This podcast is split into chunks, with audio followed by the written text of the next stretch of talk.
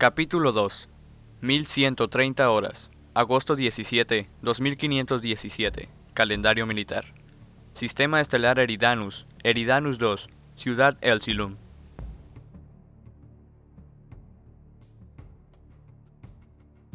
El sol naranja proyectaba un brillo fiero sobre el campo de juegos de la instalación educativa primaria de la ciudad Elsilum, número 119. La doctora Halsey y el teniente Key se paraban en la sombra de un toldo de lona y miraban a los niños mientras gritaban y seguían el uno al otro, y escalaban en enrejados de acero y se arrojaban gravells a través de las canchas rechazadoras. El teniente Key se veía extremadamente incómodo vestido de civil.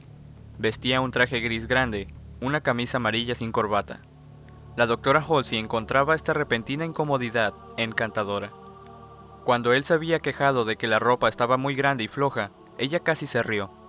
Él era un militar puro hasta la sangre. Aún en uniforme, el teniente se paraba rígido, como si estuviera en un estado de atención permanente. Es agradable aquí, dijo ella. Esta colonia no sabe lo bien que les tocó. Un estilo de vida rural, sin contaminación, sin multitudes, clima controlado. El teniente gruñó en reconocimiento mientras trataba de alisar las arrugas de su camisa de seda. Relájese, dijo ella. Se supone que somos padres inspeccionando la escuela para nuestra pequeña niña. Ella deslizó su brazo a través de los suyos, y a pesar de que ella hubiera pensado el acto imposible, el teniente se paró todavía más derecho. Ella suspiró y se separó de él. Ella suspiró y se separó de él. Abrió su bolso y sacó una computadora de bolsillo.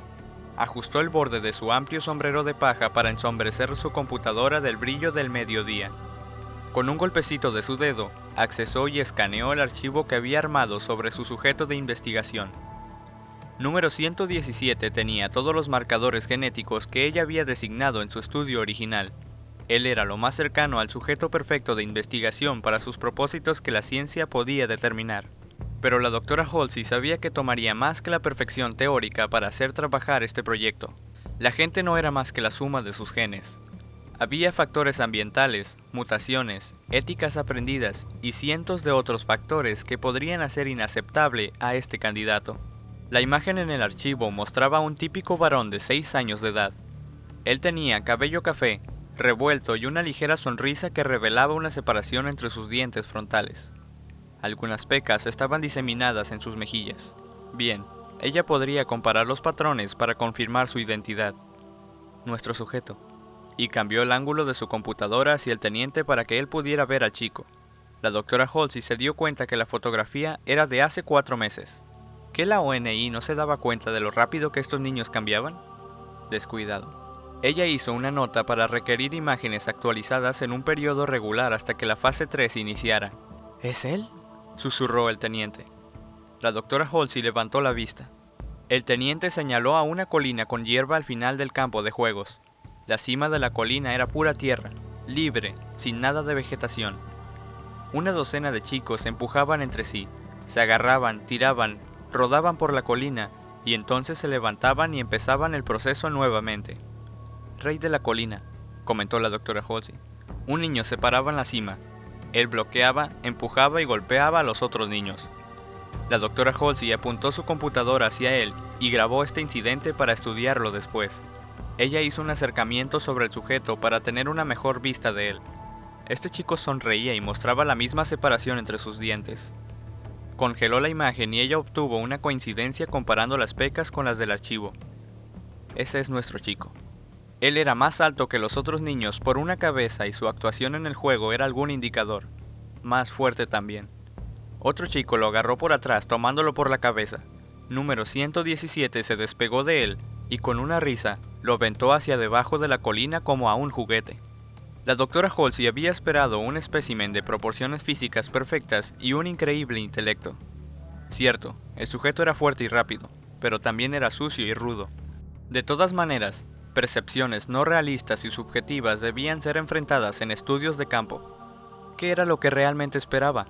Era un niño de 6 años, lleno de vida y emoción sin control y tan predecible como el viento. Tres chicos lo tomaron.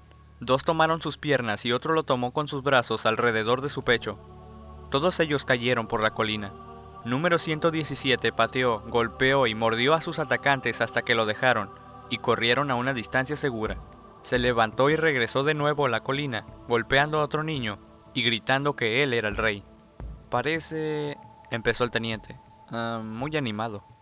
Sí, dijo la doctora Halsey, podríamos usar a este chico. Ella miró hacia el campo de juegos. El único adulto estaba ayudando a una niña a levantarse después de caer y rasparse un codo. Ella se marchó y se dirigió a la enfermería. Quédese aquí y obsérveme, teniente, dijo ella, y le pasó la computadora. Voy a ver más de cerca.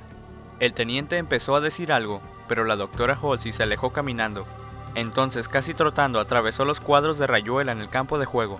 Una brisa movió su vestido y ella tuvo que agarrarlo por el dobladillo con una mano, mientras sujetaba la orilla de su sombrero de paja con la otra. Ella disminuyó su trote y se detuvo a cuatro metros de la base de la colina. Los niños se detuvieron y voltearon. Estás en problemas, dijo un chico y empujó a número 117. Él empujó al chico nuevamente y entonces miró a la doctora Halsey directamente a los ojos. Los otros chicos miraron a otro lado, algunos con sonrisas de vergüenza y otros pocos se fueron lentamente. Su sujeto, sin embargo, se quedó parado desafiante. Él estaba o confiado en que ella no lo iba a castigar, o simplemente no tenía miedo. Ella vio que tenía un moretón en su mejilla, que su pantalón estaba roto por las rodillas y que tenía roto un labio. La doctora Halsey se acercó tres pasos. Algunos de los niños dieron tres pasos involuntarios hacia atrás. ¿Puedo hablar contigo, por favor? preguntó ella, y continuó mirando al sujeto.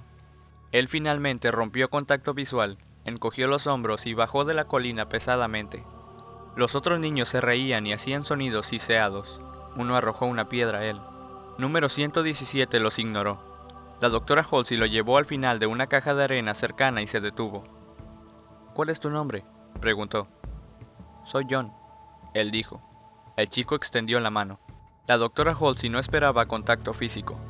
El padre del sujeto debe haberle enseñado el ritual, o el niño era altamente imitativo. Ella estrechó su mano y se sorprendió por la fuerza en su minúsculo agarre. Encantada de conocerte. Ella se hincó para estar a su nivel. Quería preguntarte, ¿qué estabas haciendo? Ganando, dijo él. La doctora Halsey sonrió. Él no le tenía miedo, y dudaba que él tuviera algún problema con tirarla por la colina. ¿Te gustan los juegos? dijo ella. A mí también. Él suspiró. Sí, pero me hicieron jugar ajedrez la semana pasada.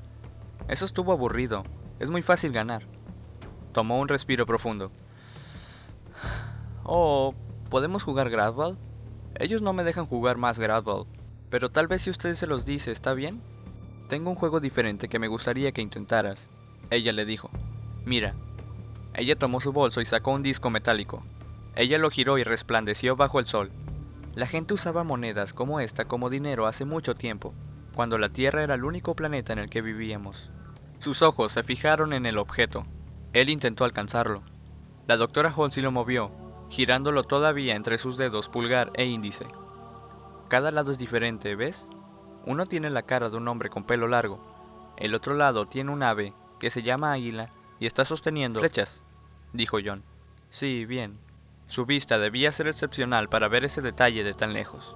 Usaremos esta moneda en nuestro juego. Si tú ganas, te la puedes quedar. John quitó la vista de la moneda y la miró a ella nuevamente. Movió los ojos y luego dijo, Ok, de todas maneras siempre gano. Es por eso que no me dejan jugar más Grab Estoy segura de eso. ¿Cuál es el juego? Es muy simple. Yo lanzo la moneda de este modo. Ella dobló su muñeca, chasqueó su pulgar y la moneda giró mientras daba vueltas en el aire y aterrizó en la arena. Pero la siguiente vez, antes de que caiga, quiero que me digas si va a caer mostrando la cara del hombre o el águila sosteniendo las flechas. ¿Entendido? John se tensó, dobló sus rodillas y sus ojos parecieron perder el enfoque en ella y la moneda. La doctora Halsey tomó la moneda. ¿Listo? John asintió ligeramente. Ella la lanzó, asegurándose que tuviera más que suficiente giro. Los ojos de John la observaban con una extraña mirada distante. Él la siguió mientras subía, y entonces hacia abajo yendo hacia el suelo, su mano se movió rápidamente y tomó la moneda en el aire. Sostuvo su mano cerrada. ¡Águila! gritó. Ella tentativamente hizo por su mano y abrió el pequeño puño. La moneda yacía en su mano. El águila brillaba bajo el sol naranja. ¿Era posible que él vio qué lado estaba hacia arriba cuando él la tomó? ¿O más improbablemente, pudo haberla tomado con el lado que quería? Ella esperaba que el teniente hubiera grabado eso. Le debería haber dicho que mantuviera la computadora apuntada hacia ella. John quitó la mano. Puedo conservarla, ¿verdad? Eso es lo que me dijiste. Sí, puedes quedártela, John. Ella le sonrió. Luego se detuvo. No debería haber usado su nombre. Era una mala señal. No se podía dar el lujo de que le gustaran sus sujetos. Hizo a un lado sus sentimientos mentalmente. Tenía que mantener una distancia profesional. Tenía que, porque en unos pocos meses número 117 podría no estar vivo. ¿Podemos jugar otra vez? La doctora Halsey se paró y dio un paso hacia atrás. Me temo que esa era la única que tenía. Ahora me tengo que ir. Ella le dijo. Regresa y juega con tus amigos. Gracias. Él corrió de regreso, gritándole a los otros chicos. ¡Miren! La doctora Halsey avanzó hacia el teniente con grandes pasos. El sol reflejado en el asfalto se sentía muy caliente y repentinamente no quería estar en el exterior. Quería regresar a la nave, donde estaba frío y oscuro. Quería salir del planeta. Entró bajo la lona y dijo al teniente, Dígame que grabó eso. Él le dio la computadora y parecía intrigado.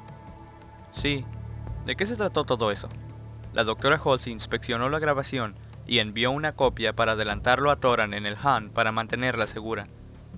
Buscamos a estos sujetos con ciertos marcadores genéticos, dijo ella.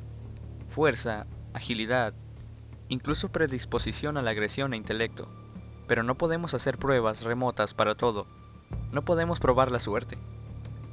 ¿Suerte? preguntó el teniente Kiss. ¿Usted cree en la suerte, doctora?